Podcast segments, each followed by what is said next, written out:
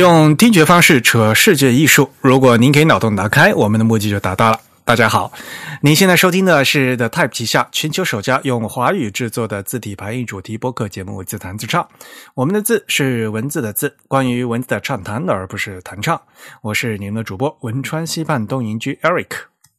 我是主播黄浦江边清蒸鱼千蒸鱼。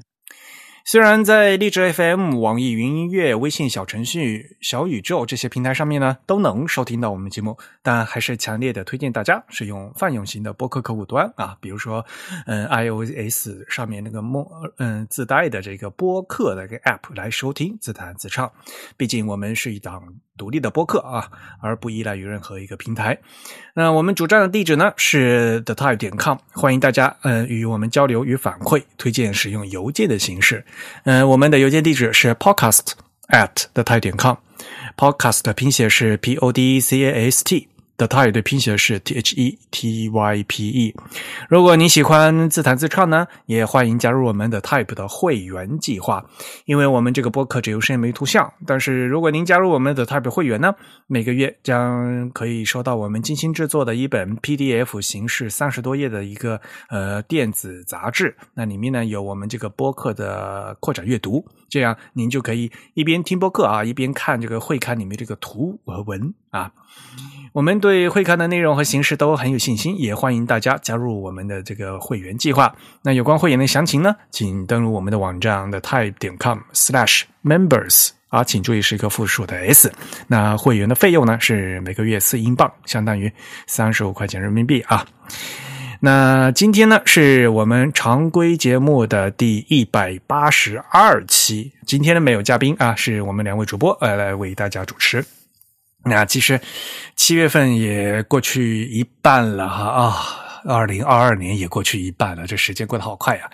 呃，预告一下啊，我们七月份的会刊呢，将在七月的二十六号的这个周二啊，嗯，发给大家。因为无论是我们的播客还是我们的会刊，都是选在周二发布。那么我们七月份的会刊呢是总第四十七期啊，那八月份就是总第四十八期，那第四十八期也就意味着我们不我们的会刊也做满呃四年了嘛，对吧？嗯，四年呃每年十二期嘛，所以有四十八期啊，我们也非常感谢的，嗯，有正因为有这么多会员朋友对我们的支持，我们才可以坚持到现在。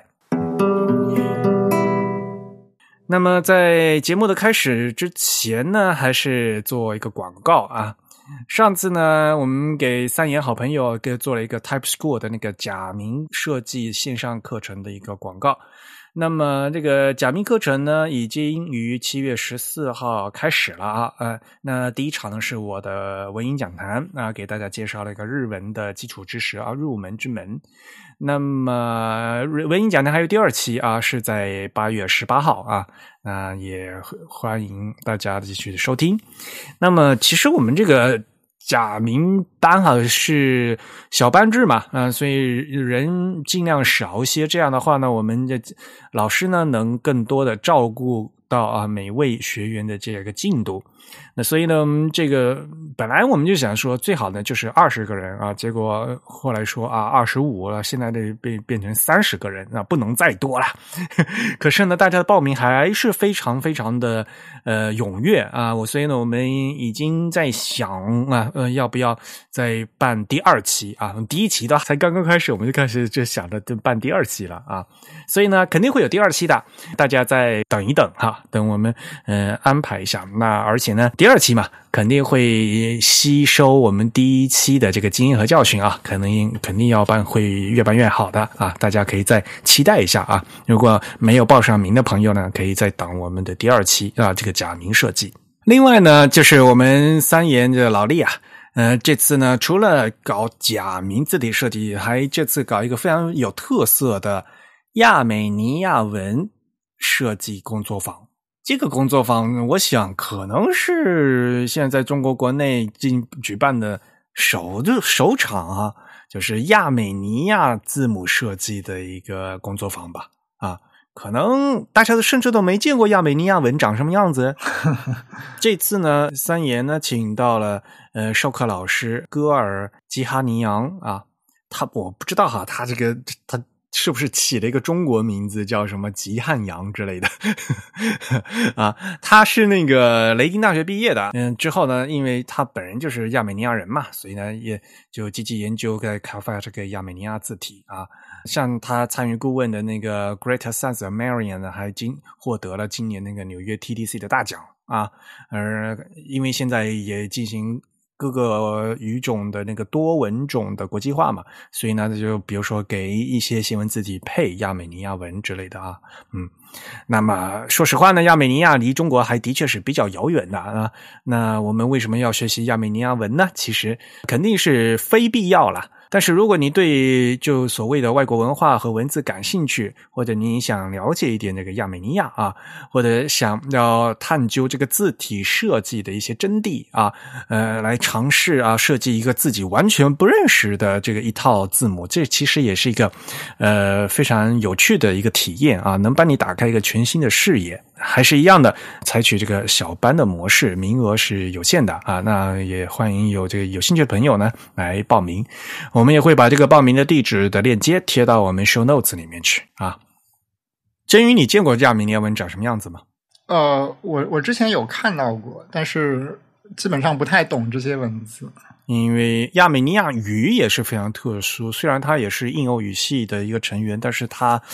语言学家把它单独列出来的，呃，就是它就那个什么语派语系里面，它没有亲戚，它是一个孤儿，就是亚美尼亚语啊，呃，然后在地理位置上面呢，你想它和那个呃土耳其很近啊，在历史上呢也有各种各样的。呃，恩恩怨怨啊，所以呢，我觉得还是非常有意思的一个文化背景。然后呢，呃，你去学习一个语言文字的话，肯定能嗯接触到这它的文化啊。呃，设计一个完全不懂的啊文字，也是对于字体设计师来讲，也是锻炼自己这个字体设计造型能力的一个非常好的一个机会。啊，对，因为亚美尼亚其实我觉得我们听众应该不会特别陌生。我们经常提的 Grandson，它的主办方就是亚美尼亚。对，所以 Grandson 是我会的唯一一个亚美尼亚语的词，因为 因为 Grandson 就是亚美尼亚语的这个文字的意思。好了，那下面我们要进入主题了。那今天的主题呢，是源自一份听众来信。那么，郑宇，你给大家念一下。行，这他是从哪个渠道发过来的？呃，应该是从新浪微博的私信给我们这个 The Type 的账号发了一个私信，然后我就念一下他这个私信的内容。啊，他说：“两位主播好，今天在公司吃惊的发现了一件事，许多 PDF 格式的电子发票用的还是 Type One 字体。”而 Adobe 早已宣布，明年一月将彻底停止支持 Type One 字体，且现有文档使用了 Type One 字体的将会显示成缺失的字体。它这缺失的字体有一个引号，看来是从什么地方引用过来的。如果明年发票上的内容都变成了缺失的字体，这会造成多大的混乱？这情景让我不敢想象。而国内非字体界人士似乎对此事知之甚少。两位对此有什么看法呢？啊，它的全文就这些，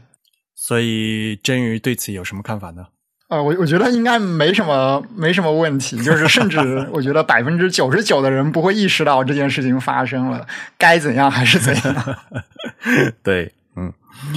因为是 PDF 格式嘛，对吧？所以。第一，他可能不大知道这个 Type One 格式的这个适用范围，呃呃，然后第二，他可能不太知道这个 PDF 格式显示字体的一些机制。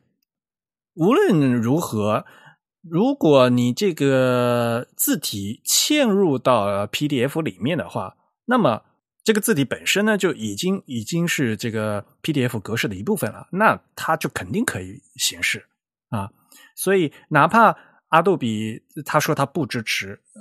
但是呢，呃，只要你这个文件已经生成了，然后把这个字体都嵌到 PDF 里面去了的话，那么这个 PDF 肯定是可以正常显示的啊，这是一个问题。嗯，呃，所以呢，就是我们呃，字体是否可以嵌入 PDF 啊，这是一个很重要的一个机制。而且呢，这还是往往会涉及到那个字体的授权的问题。那比如说，还有一些字体它是不让嵌入到这个 PDF 里面去的，像比如说 Mac 里面有那个安装字体都会有那个字体册嘛。那么在这个字体册里面呢，每款字体的这个信息的时候，它都有一栏就是嵌入，是否可以嵌入。所以大家会去看哈，这虽然绝大多数的这个字体，它这一行呢写的都是呃可以预览、打印或者嵌入字体，但是呢有些地方呢它会写有些字体是必须以指读方式打开，且呃不能应用任何编辑，像比如说系统字体平方，它就是这样的。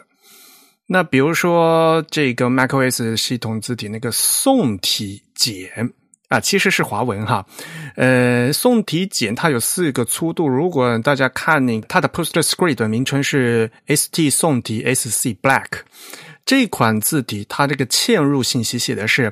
呃，或许可使用受保护的字体。如果未事先获得合法所有者的允许，不得以任何形式修改、嵌入或交换此字体。所以呢，呃，如果用了这款字体，然后要生成 PDF 的时候呢，会被警告啊，会发出警告说这个字体呢是不能被嵌到 PDF 里面去的。系统字体能不能被嵌到这个 PDF，其实是这字体厂商和这个系统，它当时加入系统的时候，呃，这里的情况就比如说是华为和苹果他们之间的协议的。这个呢，我们作为用户是没有办法，我们只能接受这个协议。那因为你在安装系统的时候，你已经点了同意嘛，对吧？啊，所以呢，这个像其他系统，比如说 Windows 啊，像 Windows 它那个什么微软雅黑的那个事情的话，那个其实到底能不能商用啊？这些事情的话，其实呢，它取是取决于微软和方正当时他们的那个合同。然后呢，嗯，这些东西呢都是写在那个用户协议里面的。那用户你当时如果装了这。既然点了同意了的话，那就必须要按照它的规定的写。这个规定在哪里啊？是可以查，是可以看的啊。然后说远了，这个说到这个说 PDF 嵌入的问题了啊。我们再说回来，呃，所以呢，一般来讲的话，这个国内这些发票，如果它嵌入了，这肯定是没有，嗯，就是没有问题的。那关键就是一些没嵌入的东西，对吧？不过好像现在那些发票的话，的确是有有一些没嵌入的字，是吧？但是那些字的话，都都不是 Type One 的字，都是那些什么阿杜比默认的那些字。虽然没嵌入，但是它就会显示成其他的字体，对吧？呃，对，其实这件事情简单来说，就是说，如果说你一个字体，你把字体的这个轮廓信息嵌入到 PDF 中了，那么自然它就可以显示它。你甚至可以把它理解成，你把这个字体变成了一种类似像图像的信息，直接包含在文件里了。但如果你的字体没有把字体信息嵌入进去，但如果说你的字符的编码是遵循这个公共标准的，那么你的 PDF 阅读器一般来说，它都会将这个字符依照它的编码去 fallback 到你的系统或者是你的这个阅读器软件认为适合的一个备用字体上去，然后为你做一个显示。那这个就相当于那个呃网页字体那种回落的一个机制吧，对吧？虽然没有嵌到这个文件里头。那它就会去调用你这个机器上面的字体嘛，对吧？然后它就找，如果有的话就显示出来，如果没有的话，它就会回落到嗯系统的字体的，应该是这样子吧？对对对，但实际情况就是说，不同的这个 PDF 阅读器，它可能回落的这个机制或者说回落的这个策略是不一样的，所以你可能会看到说，你用不同的软件打开同一个 PDF 看到的这个字体是不一样的，只会有。呃，这样一种有限的混乱吧，我觉得甚至这对很多人来说不不算混乱，很多人觉得这字能看就可以了，所以应该问题不大。要求好低，嗯，不过嗯，之所以有这样一个疑问呢，其实是就是因为这个阿杜比发的那个消息嘛，啊，说不支持这个 Type One 了。嗯，呃，所以呢，我们今天呢，是不是要和大家来讲讲这个 Type One 字体是什么的问题，是吧？因为很多朋友可能都不知道 Type One 是什么啊。呃，首先先跟大家讲讲，就是这个阿杜比要放弃这个 Type One 的支持哈。其实这事情本身呢，在很早就已经开始准备了啊，因为 Type One 这个格式实在是太旧了。啊，嗯，最早呢，阿杜比是在 A Type I 的二零一九年那个年会上面和大家宣布说啊，我们要放弃对这个 Type One 的支持的，嗯，就在 A Type 大会年会上，所以其他其实那那天他发布的时候，我们是我就在那个 A Type 大会的现场亲眼睛看的阿杜比他们那个嗯演讲代表啊，就这正式宣布啊，我们要放弃对 Type One 的支持。那么现在大家呢到那个阿杜比的官网的话，他们那个正式发布文是在二零二一年的四月二十八号有一个官方的声明。其实呃非常简单一句话，阿杜比将在二零二三年一月停止支持使用 Type One 字体进行创作。其实他就已经说的很清楚了，时间点是在二零二三年的一月，也就是说明年一月，他停止呢是用这个 Type One 字体进行创作。也就是说，不能用这个字体做新的东西了。但是到目前，这些老的东西还是有不同的情况的。它这个网站上面就有一个常见问题的回答：自二零一三年以后，你不支持了，那么使用这个 Type One 的字体的文档会发生什么变化呢？它的官方网页上面是写的说，阿杜比的应用程序呢将无法识别 Type One 字体的存在。即使你的桌面系嗯桌面操作系统安装了 Type One 字体啊，那么 Type One 字体呢将不会被显示在字体菜单里面，也无法使用以前安装的 Type One 字体。那现有的 Type One 字体呢，在文档中将显示为缺失的字体。嗯，他的意思呢，就比如说你的一个 Photoshop 这个文件啊，里面有些字。呃，有些字呢是用那个，它原来在，比如说在二十年前做了一个 Photoshop 的 PSD 文件，当时做的那些字体呢，使用的是 Type One。那么在你在二十年后啊，在二零二三年一月以后再打开的时候，那 PSD 文件里面呢，那个字体呢，将在文档中被显示为缺失的字体。那个字还在，但是呢，就不能被正常显示。它可能会被系统默默认回落到用别的字体显示，但是那些个字还是在的啊，在那个文档里头的。嗯嗯，当然了，可能对 Photoshop 这样的话，就是图像处理软件的话，可能是不会有太大的问题。但是对于 Illustrator 或者对 InDesign 这样的文字排版的软件，对吧？呃，你字体变掉的话，你整个版面就都变掉了，这其实是一个非常严重的一个事情。同样的，在这个官网上面有另外一个回答。那嵌入了 Type One 数据的文件将会出现什么情况呢？官方的回答是：只要将嵌入在文件类型如 EPS 和 PDF 中的 Type One 数据作为图形元素来显示或打印，那么这些数据将不受此更改的影响。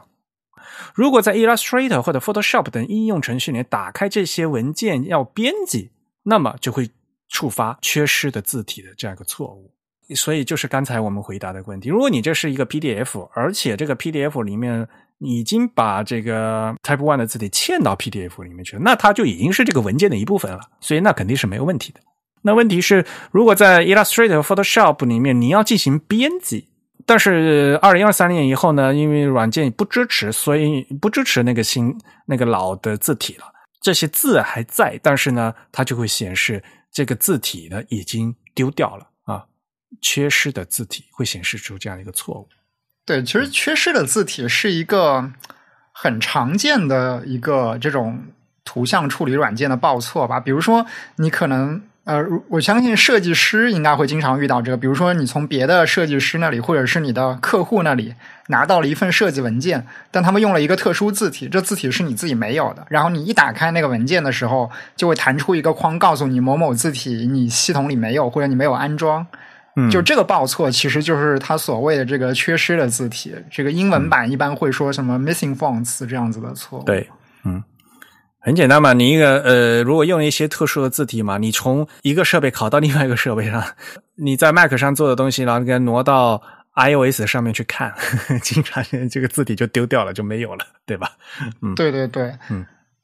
其实 Type One 它所谓的它不再支持，它是一个什么现象呢？就是。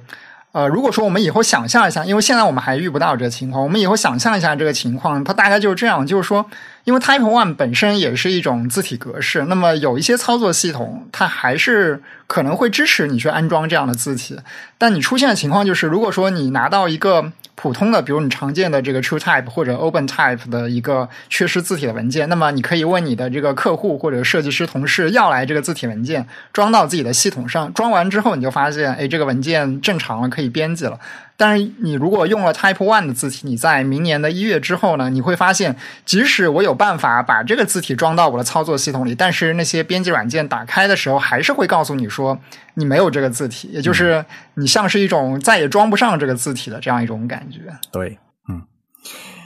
实际上呢，对于 Mac 系统来讲的话，苹果做的比阿杜比还更绝，好像是 macOS 的 Big Sur 吧，好像是。就已经不支持那个 Type One 了，所以在 Mac 系统里面，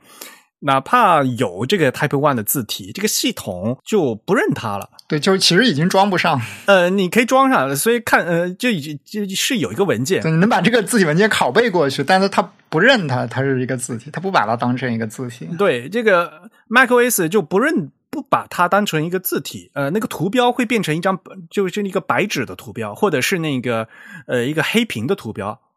就像就是就一就变成那个没有扩展名的，像一个什么终端的那样一个黑屏的图标，或者是白纸的图标。啊，就把它当成一个不能用的文件。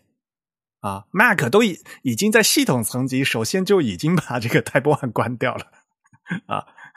嗯。系统不认，然后所以呢，这样的你都不用等到二零二三年，这个阿杜比不认啊。现是此时此刻最新版本的 Mac 系统已经不认这个字体文件了。然后微软的话，好像是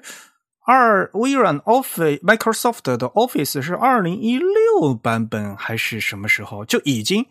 说不定是二零一三，我这个还嗯不大清楚，就已经。在它那个字体菜单里面已经不显示那个 Type One 的文件，所以各个厂商已经都开始做这个事情了。嗯，对，所以其实 Adobe 是最晚才抛弃 他自己的这个字体格式，他的亲儿子呀。呃，所以呢，我们是不是要和大家来介绍一下这个 Type One 到底是什么？嗯。这其实呢是一个字体格式嘛，呃，如果要讲历史的话，Type One 字体呢是一九八四年由 Adobe 公司导入的，然后呢是配合和它的 PostScript 的这个页面描述语言一起使用的。嗯，PostScript 它呃本身它是一个那个语言啊，但是呢，它也大家还有一个比如说呃 PostScript 的那个曲线嘛，对吧？就是我们经常说的所谓的什么贝塞尔曲线嘛，对吧？应该叫应该要叫贝齐耶曲线啊 啊！阿杜比当时他还嗯申请了专利嘛，但是很早哦，你想这个年代是一九八四年哦。所以呢，它是可以呃，随着可使用这个 PostScript 的整个桌面出版软件和打印机普及，才开始得到的这个广广泛的使用。所以它是一个非常古老的这样一个格式。到现在呢，大家都知道嘛，目前最新的呃，主要的大家都是字体文件的话，大家都已经改用这个 OpenType 字体了，对吧？这个都是到一九九六年的事情了。那中间，从一九八四年最早的 Type One 到后面此时此刻 Open Type 大一统天下，这中间发生了很多很多的事情，就我们所谓的字体大战嘛，对吧？嗯哼，基本上呢，就是可以想象，呃，在呃桌面出版初期，当时是三 A 公司，第一个 A 是 Apple，第二个 A 是 Adobe。第三个 A 是 Aldous 啊，可能大家都不知道 Aldous 是什么了哈。，Aldous 这个个公司，它的这个 PageMaker 这个软件，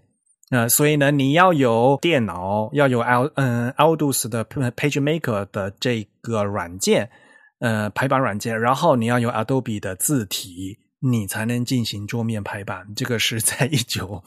八四年、八五年、八六年发生的事情。啊，这这就所谓的呃 DTB，也就是桌面出版的黎明期。而且当时的字体的话，就是高精度的字体是装在打印机上面的嗯，因为屏幕的分辨率特别特别烂嘛。当时你想一想啊，早期的 Macintosh 这个电脑那个才几寸的黑白屏嘛，对吧？都是点阵字体嘛，就根本不能用嘛，对吧？嗯，所以呢，之后的很长一段时间里面呢，都是呃有两套字体的，一套呢是给屏幕显示的点阵字，而你真正要给这个打印机用的话，是要一个呃高精度的打印字体。嗯，那你要用电脑排版的话，就会涉及到，呃，你用电脑上的这个显示字体和打印机的那个打印字字体，你要一一对得上啊。所以呢，阿杜比他就一直在做这个事情，然后他还有一个软件叫什么 ATM 啊，叫什么阿杜比 Type Manager 之类的来给来给来搞这个事情，嗯。然后呢，阿杜比就大赚了嘛，啊，他不仅赚了这个软件的事情，他还赚了这个打印机，还有一个字体的授权费用啊。大家都觉得好东西都不能被那个阿杜比赚去了，所以后来呢，苹果和微软 这两个冤家居然联合一起发布了一个 TrueType，就绕过了阿杜比的事情，然后阿杜比一下就慌了呀，哎呀！所以历史就是这样的。后来这个苹果和微软嗯一直都用这个这个 TrueType 的字体，以后逼着阿杜比把以前他的一些专属的一些要收费的一些东西都拿去公开了啊。嗯，其中就包括这些 Type One 的这些格式啊，和它其实它是有加密的一些东西的。后来就全部都是嗯开放出来了。然后到后面可能大家就知道吧，因为真正呃现在我们用的 OpenType 字体的话，其实是阿杜比和微软联合起来发布的，又把苹果扔到了一边 啊，所以这个事情啊还是非常有意思的。嗯，所以大家为什么到这个年头要抛弃 Type One 呢？就是因为它实在是太旧了。非常非常旧啊！它的内部呢是用那个 PostScript 曲线来画的这个字体，然后那个格式也非常旧，然后它的容量也非常小。PostScript 的字体呢，其实它里面呢是里面的这个 Type One 啊，它是一个单字节的字码表，所以只支持二百五十六个字。所以最老的就是黎明，呃，当时这个电脑黎明期的那些西文字体，就全部都是用这个 Type One 做的。所以其实对我们这个亚洲用户，跟我们亚洲用户没关系，因为 它只个它只有这个二百五十六个字母，所以呢，这就是比如说中文字中文字体肯定不是 Type One 字格式，因为它做不出来。事实呢就是这样子。Type One 它只能支持二百六五十六个字，那么东亚的小伙伴们就不干了呀！你就因为我们要需要这么多的这个字呢，怎么不怎么能收下我们这么多的字，对吧？所以呢，Type One 的 PostScript 字体呢，大多数呢都是西文的字。那么在早期的 PostScript 的字体以后呢，后来大家就就发现单字节不够用了，那就必须要用双字节啊。那比如说中文、日文啊，呃，那主要早期的电脑黎明期它主要都是日文字体啊啊，那个字体其实那个那叫 Type 零嘛，我记得好像是啊，那那个是最早能够支持日文，就是所谓的东亚文字的 PostScript 字体啊。对，Type 零其实就是 Type Zero，它其实是一个，就是相当于是 Adobe 最早最早研发出来一种所谓复合字体。对。那它其实很像是我们现在，你可以把它理解成一个字体的容器吧。它里面其实包裹着这个 Type One 或者 Type Two 格式的字体，然后把它们组成一个更大的一个复合字体。因为它是复合字体，用这个 Type 零格式做出来。但是呃，就日本啊，他们这个那些日本字管它叫这个 OCF 字体啊。为什么叫 OCF 呢？就 Original Composite Font，它是个 Composite，它是个复合字体。什么意思呢？因为 Type One 只能嗯一个字体只有二二五六嘛，那我我就把几个 Type One 给它连起来，它是把多个 Type One 字体数据按照一定的形式连接起来，封装成一个字体来支持呃这个双字节。这样的话呢，呃二五六乘二五六六嘛，所以呢最多就可以存放六万五千五百三十六个字，那总是够用了吧，对吧？大家想一想哈，这个六五五三六这个数字，嗯。这其实也是我们现代这个 OpenType 一个 OpenType 能存储的那个字形数的上限嘛。那个我们当时在做这个泛 CJK 的思源字体的时候，就说我们那个思源字体的一个文件达到了这个字形数的上限。这个上限是多少呢？这这上限就是六五五三六。为什么是六五五三六呢？就是二五六乘二五六 啊。那那那是后话了啊。所以呢，其实当时用这个 Type 零呢，它就只是它是一个复合字体啊。呃，所谓的 OCF 的格式呢，是把这个多个的。Type One 格式给它连起来啊，所以呢，根本上呢，它这个轮廓信息和表达方式就是和 Type One 它是一样的啊，描述的也是用那个 Post PostScript 三次的那个被企业局限。一开始呢，也是也只能用于这个 PostScript 的激光打印机的文件。然后后来呢，阿杜比当然了，也用它的 A ATM，就是阿杜比 Type Manager 来管理这个 AT 嗯 ATM 字体啊。但是呢，这个 OCF 啊，因为它是一个复合的一个结构，这个结构非常复杂，看起来啊，它是一个字体，但是呢，一个字体它要四个文件，结构要组装，嗯，而且呢，在是算法上面呢，商格化非非常的费时，而且最糟糕一点，它是第一，它不能被轮廓化，就不能被 outline 就转取。就是因为我们在那个软件里面经常是没有实没有字体的时候，干脆给它把设计师把它转取个把这个字给它转成这个曲线嘛，那那就变成图形信息了嘛，对吧？嗯，但是这个当时这个 OCF 它不能做这个事情，而且这个老的这个 OCF 它不能嵌入 PDF，这个可是致命的一个弱点。当然了，后面还有一个事情，就是大家也知道，这个苹果的这个操作系统从老的那个所谓的 Classic 的。呃，这个系统要转到 macOS Ten，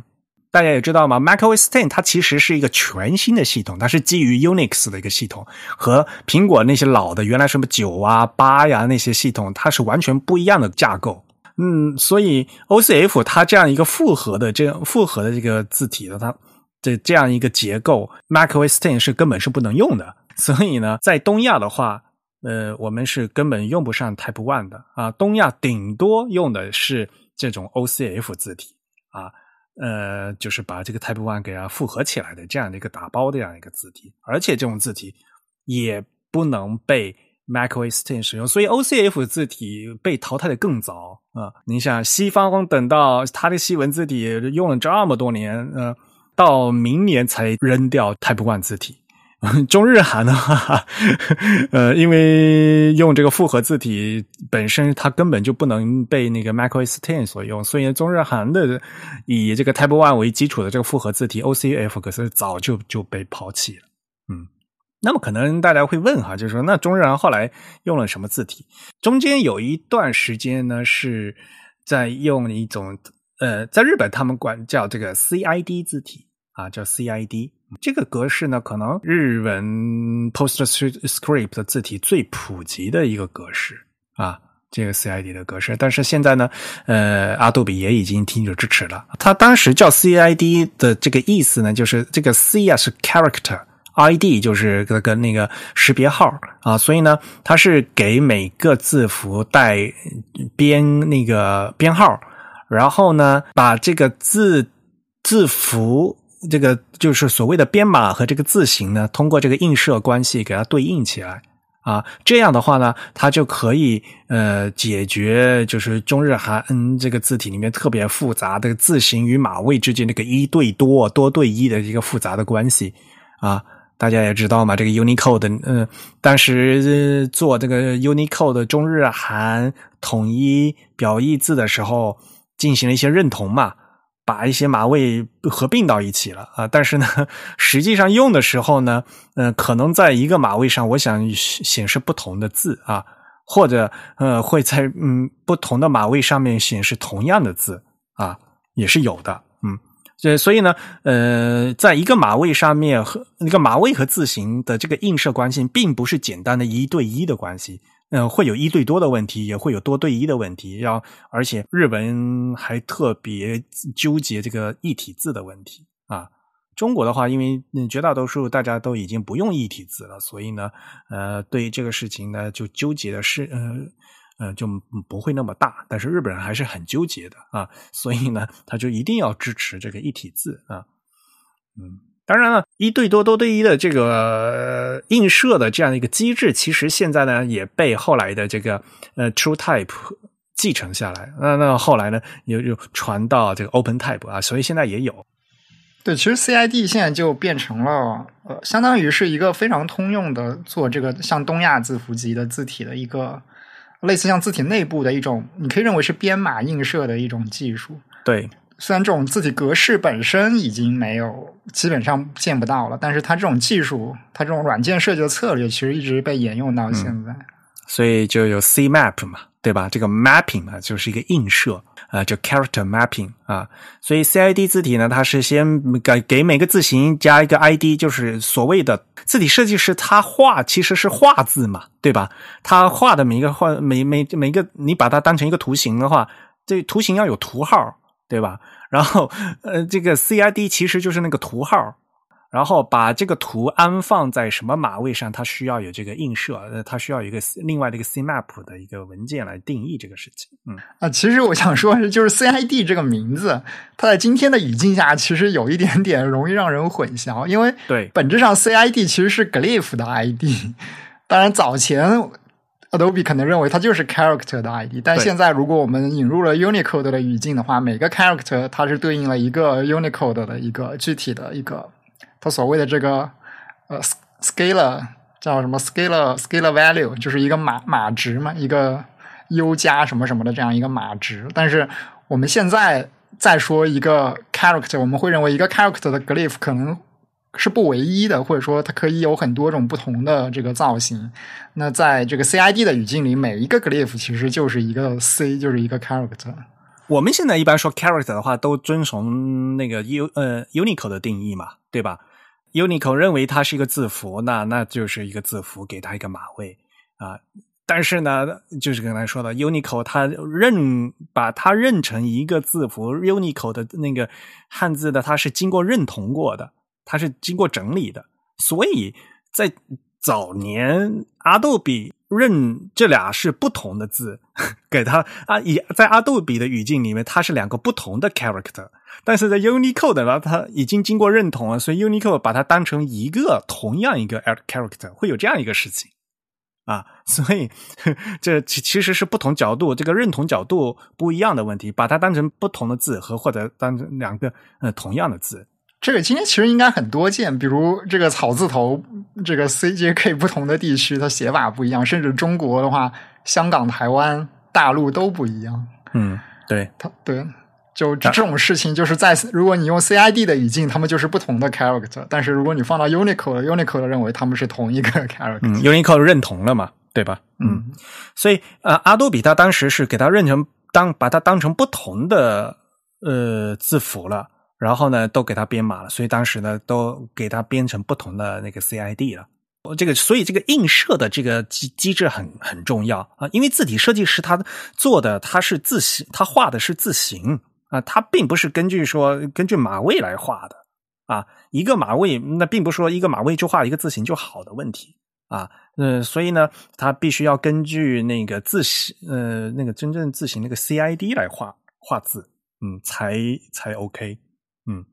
当然了，我刚才不说了嘛，所以这个整个架构后来被这个 TrueType 和 OpenType 继承下来了。所以到现在呢，呃，为了避免这个歧义啊，因为现在因为大家都 character 都说 character 都都已经是 Unicode 的 character 嘛，所以为为为了避免歧义，所以呢，现在大家呢改就把它改称为 GID 啊，就是那个 Glyph ID，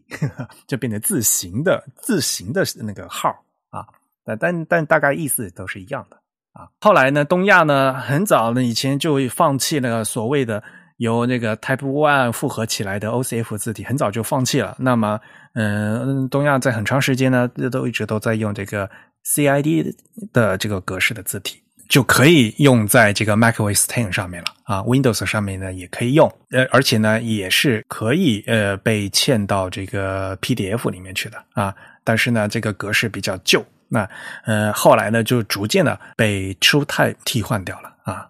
说到后来的话，这个 TrueType 啊，OpenType 可能后后边后面这个事情，可能大家会就相对会比较熟悉啊。可能所以之前的那一段呢，可能大家会不大清楚而已。嗯，总的来说，嗯，这个 Type One 呢，就是一个非常非常古老的这样一个格式，PostScript 的一的字体，嗯，阿杜比亲手自己锻造出来的。呃，老字体总是有消亡的时候。那刚才我们给大家介绍一样，就比如说微软和苹果这些大厂商早就已经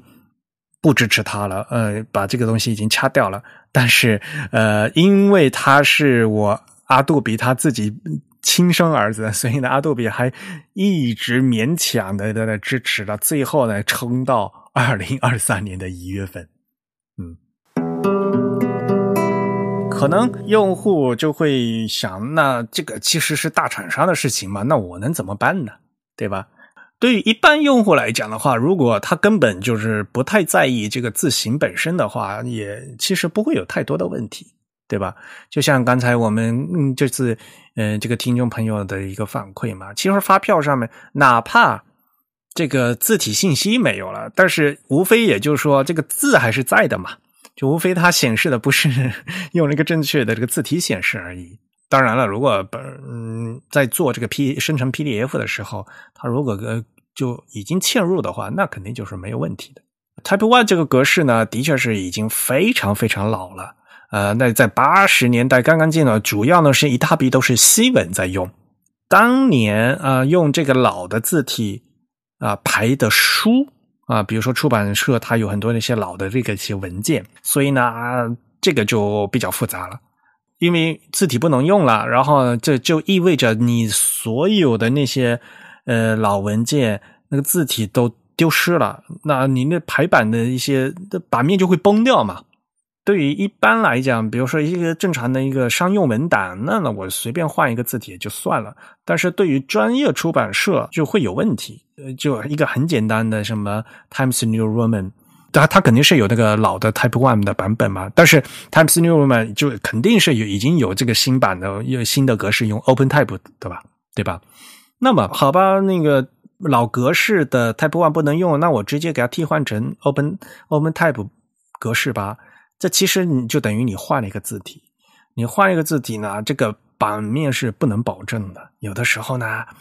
呃，这个字体特性不能得到保证；有的时候呢，这个字距不对，字距不对会发生什么事情呢？你排版你会有时候会串行，本来。你排版排的刚刚好的，然后结果呢，你这个字体换了以后，它就会错了一行，或者甚至就它就丢掉了，对吧？因为那个字体文本框就那么大的嘛，它文本就溢出了嘛，就丢了一行字嘛，之类之类的啊。所以，如果与其会发生这个事情的话，对于出版社来讲，它就意味着它那些老文件都不能用了，它要一本书要重新全部重排过。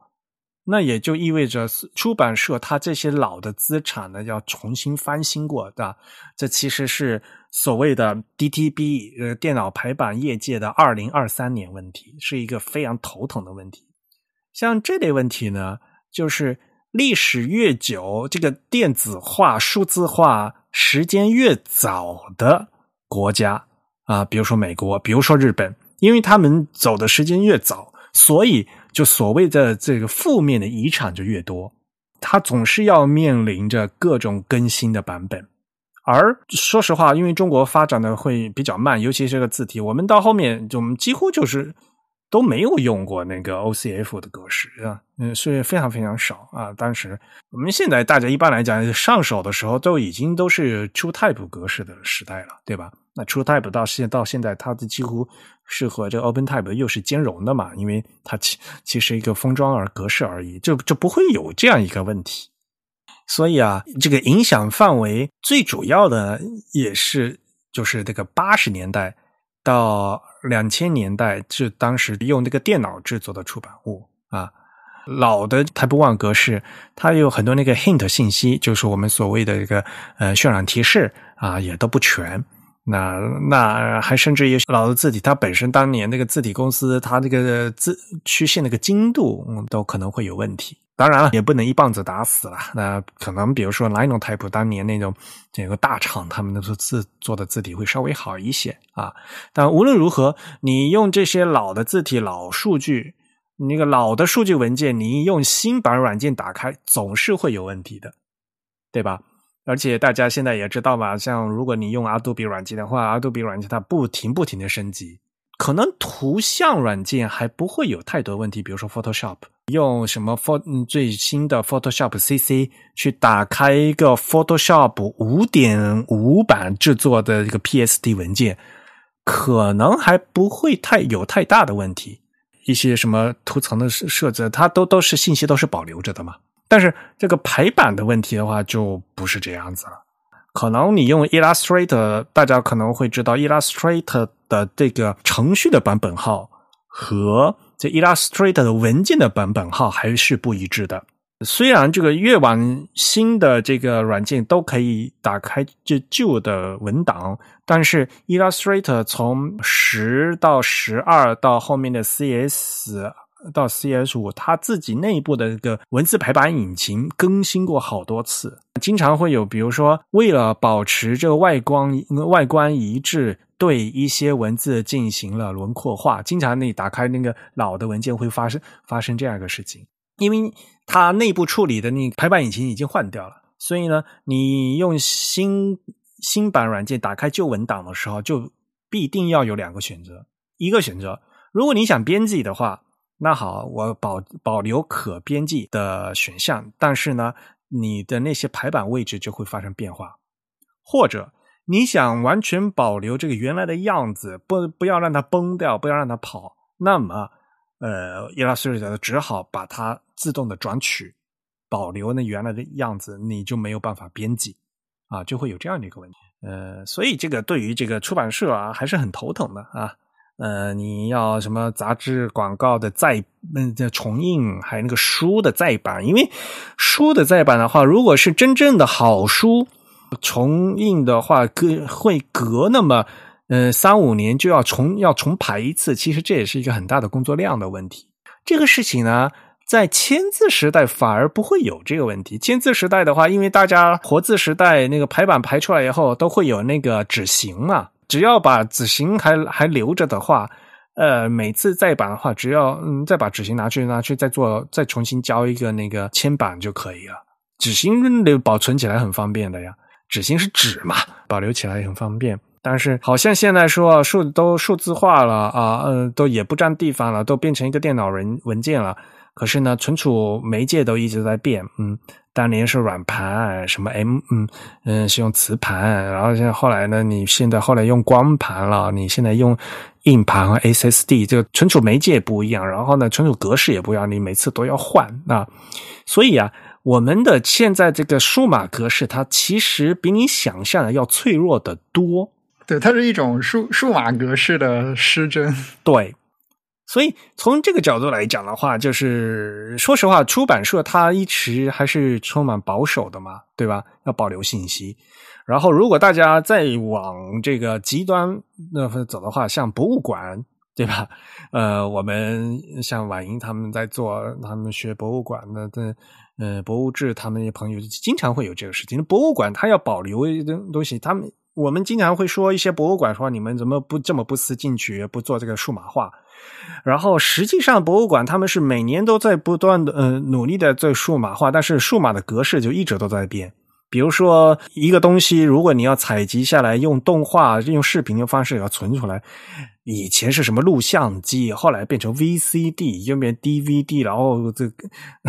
格式又不短，现在四 K 都不行了，对吧？所以你每次都要改啊。反正这个好像数字化、数码化非常方便了，可是说实话，这个非常不利于保存啊。这就会变成 那个什么事情？你要把这就你要把这个非常重要的信息要保留给两万年以后的人类的话，你说实话，你最后还是最好刻在石头上，是吧？嗯。呃，然后还有一个可能比是比较相对比较特殊的一个团，嗯，团体呢，就是 Tech 的用户啊，做那个数学排版的公式的那个 Tech。Tech 的话，可能大家呃也会经常用那个 Sticks 的字体，就是那个什么 Sticks 的那个英英文叫什么来着？啊，你说它的全称是吗？Scientific and Technic Technical Information Exchange 啊。叫科技信息交换啊，科学与技术的信息交换啊。当然，所以其实就是理工科类，他们当时呃做了这统一的一个字体吧。所以 Sticks 的字体曾经一度到现在那个 Mac 上面还有吗？Mac 默认有装的。然后呢，所以他们当当时装的这些字体都是 Type One 的老字体。嗯，当然 Sticks 后来它有新版，已经变成二点零，有二点零版了。现在此时此刻最新版本是二点一三零，那二点一三版本。然后现在这个二点一三版呢，就只有 OpenType 了。啊，但是呢，为了向后兼容，因为它的很多那些老的那些 Tech 的文件还必须只能只会用这个 Type One，所以呢，好像他们在二点零点零版本啊，为了向后兼容的话，就还二点零的版本还封装成了 Type One 的字体，就是还可以给那些 LaTeX 的那些嗯可以用，但是呢，再往新的就只有 OpenType 特性，呃，只有 OpenType 的字体了。不过话说回来了，其实刚才也说了嘛，如果大家用 Mac 电脑的话，其实你即使你 Mac 电脑里面装了，嗯，有这些 Type One 的字体，系统也不认的啊。当然，系统不会自动删掉啊，系统只是把它当成一个白纸，再当成一个不能用的一个文件，就一直放在那儿。所以呢，可能会有用户想，反正都不能用了，也不支持了，我干脆给它删掉吧。啊，呃，可以删掉的啊。好，那不管怎么样呢，唉，历史的车轮滚滚向前，总是会有些老的、老的格式会被会被呃呃删掉的吧，对吧？呃，虽然这个阿杜比他在呃发布一一九八四年哦啊，发布这个 Type One，发布这个 PostScript，对桌面排版啊，嗯，做出了非常卓越的一个贡献，但是呢，他还是嗯有要。离开我们这个时候，，Type One 现在那个格式就已经会被公开出来了嘛，对吧？所以呢，其实大家可以有兴趣的话，可以去看那个呃 PostScript 字体那个 Type One 格式的文档啊。真玉有看是吧？其实那个那个 PDF 里面内嵌的的也是 Type One 的字体是吧？啊，对对对，像这些技术文档比较早的，甚至我以前早先买过的一些英文的电子书。它其实里面内嵌的那些字体都是 Type One 格式。嗯嗯嗯，是的。所以其实应该担心 Type One 问题的，反而是那些啊西文国家。对对。我觉得作为一个中文用户，其实 Type One 对我们的影响是非常微小的。所以我说嘛，呃，因为我们几乎当时都还没有涉及到这个问题嘛，嗯呃，而且 Type One 嘛，二百五十六个字嘛，我们根本没办法给中文用，所以中文的几乎也就很少用这个东西了。对。当然了，这我们很呃，我们也会有用那个西文的字体嘛，偶尔会用到啊，但主要的影响范围不大。嗯，对，所以最终来说，可能确实是那些文字和出版行业会对这个事情比较在意一些。嗯，我觉得他们最好的预案就是保留一些很老的电脑和操作系统在那边，不要更新它。嗯，Type One 字体呢，其实最早呢是作为 PostScript 的一部分出现的。啊，它采用的这个一组这个呃绘制的操作呢，是要比普通的 PostScript 更简单啊，而且呢，增加了一些渲染提示啊，这样的在这个低分辨率下面的渲染效果会更好啊。但是在最开始的时候啊，阿杜比并没有公开这个渲染提示方案的细节是怎么用的啊，然后而且还用了一个加密方案啊，把这个。Type One 的这个呃轮廓数据和渲染提示都都保护起来。嗯，对，其实我记得这边它好像对于这个 Hinting 的实现机制还做了一次更新，就有一个比较大的改动。因为最早的这个 Type One 的 Hinting 信息，它其实是一个就被认为是被人认为是一种比较笨的。方式来做的，也就是它必须需要一个设计师和工程师针对每一个 glyph 去做非常细节的 hinting 的这个指令编写，相当于就是没有办法这个规模化。用我们现在这个软件工程的术语，就是它必须是 case by case 的去做。但这种方法就非常的耗费人力，所以之后它好像是更新了这个 hinting 的一些这个软件。本身的处理机制，它使得就是你可以去编写相对更简单的指令，然后软件有相当于更智能的机制去帮你实现这个 hinting 的结果。然后这个这样一个机制就被这个 PDF 继承下来，嗯，然后呢，被 PDF 继承下来以后，也被 macOS Ten 的那个 Quartz 的渲染机制继承下来。所以 macOS Ten 它那个当然个这个屏幕渲染，它他当当当年就是它整个屏幕其实它就把整个屏幕当成那个 PDF 的，其实就是等于这整个屏幕的一显示是打印出来的这样的一个效果，你知道吧？相当于这样子的。这个渲染的这个机制的话，就是后和后来那个 TrueType 是相反的嘛。嗯，TrueType 也是非常纠结，也是非常细密的，每个字号都要巨细靡遗的进来做嘛。但是呢，他就做的很，嗯，这个新挺它就很强大，它可以把这个 那个位置挪来挪去嘛。但是我们退退回来讲，就是 PostScript 字体，就是阿杜比他做的这。按照他自己的这个大纲字体规规范编码的这一一个文件，他当时是发了发布了有很多类型啊，所以呢，这最常见一个类型就是最早的一个类型就是 Type One 啊，就是第一就是所谓的第一类型嘛，对吧？然后刚才我们说把那个 Type One 各种那个复呃那个组合起来复合起来的就是 Type 零嘛，啊嗯。当然了，阿杜比它其实定另外还定义了什么 Type 二、Type 呃 Type Two、Type Three、Type Four、Type Five 都都其实都是有的 啊。对，还有四二呢，那个四二特别扯，知道吧？啊，那个 Type 四二的字体格式是当时是针对这个 True Type 的一个那个容器。啊，就是其实是把就是把那个 TrueType 进行包装起来的，它的目的是在 PostScript 打印机里面加上 TrueType 的，就是那个伤格器。这样的话呢，PostScript 打印机也可以打印 TrueType 的字体。但是最搞笑的就是因为呃，它加上的这个类型呢，呃，它不按顺序编号，它突然加了一个四十二，为什么？就是所谓的 那个《银河系漫游指南》里面的 全宇宙的这个什么万物之解就是四十二嘛，是吧？对，那个我我记得那个小零件，他他的那个书里有提到过这个，他好像还去专门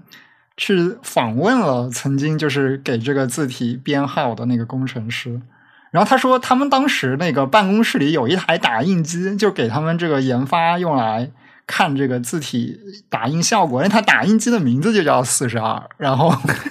就他们整个组好像都挺喜欢四十二这个梗的，然后最后他们研发这个新的字体格式也叫四十二。生命、宇宙以及任何事情的终极答案就是四十二，好吧？嗯，如果不懂这个格儿的朋友们，可以去看看那个什么《银河系漫游指南》，是吧？你看过吗？没有，我也没有。好吧，Anyway，对了，为了准备这期播客，我还特地把那个呃维基百科的那个 PostScript 的字体的那个那整个中文条目重新又翻译整理了一遍。我容易吗？我 好吧，那差不多我想讲的就到这么多了。你有什么补充的吗？啊，也没什么吧。我今天呢，就是嗯，刚好呢有这位一位听众朋友来给提到了这个事情，然后呢，我们就来进行了一次 IT 考古啊，呃，不过大家也应该庆幸啊，难得我们现在呃这么方便的使用这个 OpenType 啊。尽管哦，我们一直在吐槽 OpenType，这简直是个垃圾筐嘛，就是因为它现在已经变成一个容器，什么东西都可以往里装，对吧？但 但是呢，也当然也从另外一个方面来讲，就是它一的多功能啊，那里面呢，它有各种各样，无论是二次曲线、三呃二次背企业曲线、三次背企业都能用，对吧？然后呢，你彩色字体，你无论是矢量的，无论是。呃，位图的你都能放进去啊，无所不能啊。但是呢，呃，它也的确是给我们得到了极大的方便。而现在我们能享受这个方便呢，正是因为在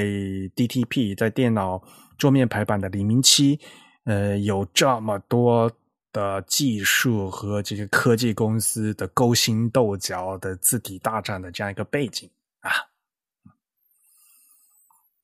啊，对，说到这个，其实那个。我今天在找一些这个旧的文档的时候，我发现 Adobe 他们重新整理了他们以前的那些，他们叫 Font Technical Notes，叫字体技术。对他，他给他整理到 GitHub 里面有一个 GitHub 的代码仓库。对，我们可以在 Show Notes 贴下这个链接。里面我看到有好多这个上世纪九十年代的文档，然后大家如果有有什么兴趣，可以去考古一下，我还都可以去那个代码仓库里面直接下载到。就是 Adobe Technical Note 对吧？对对对，它给它放到 Adobe Type Tools 的那个呃那个代码机构下面，他新建了一个仓库。不过他那些 老的文档其实写的还挺挺好的，就是 很很怀念。当然了，但因为是技术文档嘛，需要有一些 开发的这些呃知识才能读懂啊。但是还是很有意思的，嗯嗯，喜欢嗯，说实话，还是那句话啊，喜欢对这个老技术这个考古的朋友们可以过去看。嗯，PostScript 这个语言是一个非常有意思的语言。好了，那我们今天的内容就讲到这里。呃，下面和大家预告一下七月份会员抽奖的奖品啊。其实我们上次也说过了嘛啊。那本月会员抽奖礼品呢是这个茉莉字形啊，Malika Type 啊制作的尺集，就是一大堆尺子啊，收集了世界各地各个时期的尺子，从什么印刷字号点痣啊到。古希腊尺、古印度尺到海平升高、宇宙膨胀速度以及什么茉莉开花速度的这种各种各样的度量啊，那么我们呢将抽出一名幸运呃幸运会员免费送出。我们的会刊呢，因为是在七月的二十六号礼拜二嘛，所以呢，在就在截止在发会刊之前哈啊七月二十五号。注册在籍的会员呢，均有机会参加抽奖。嗯，